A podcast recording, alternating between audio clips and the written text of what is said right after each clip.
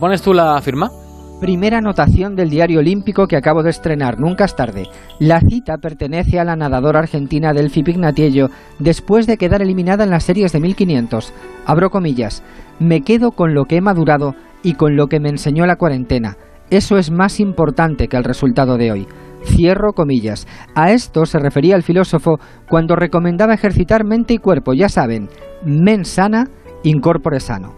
La siguiente anotación tiene como protagonista al saltador de trampolín británico Tom Daly. Con el oro colgado al cuello, declaró que se sentía orgulloso de poder decir que es un hombre gay y un campeón olímpico. Además de una estrella del deporte, Daly es eso que se llama un activista. Al poco de proclamarse campeón mundial con 15 años, denunció que estaba siendo víctima de acoso escolar y participó en campañas para la erradicación del bullying. En 2013, ya convertido en una celebridad, anunció que era homosexual. Nada alteró su trayectoria deportiva, aunque la gloria se empeñaba en darle la espalda.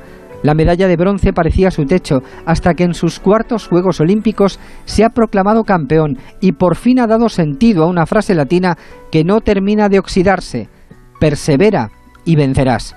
Tan aturdido me dejaron hoy los juegos que cuando leí que Neymar y el Barça habían llegado a un acuerdo, me imaginé al brasileño vestido de nuevo de azulgrana haciendo paredes con Messi. En cuanto me di cuenta del error, di gracias al cielo por no haber compartido mi confusión en las procelosas aguas de Twitter. Como dijo otro filósofo no menos sabio, en boca cerrada no entran moscas. Buenas noches.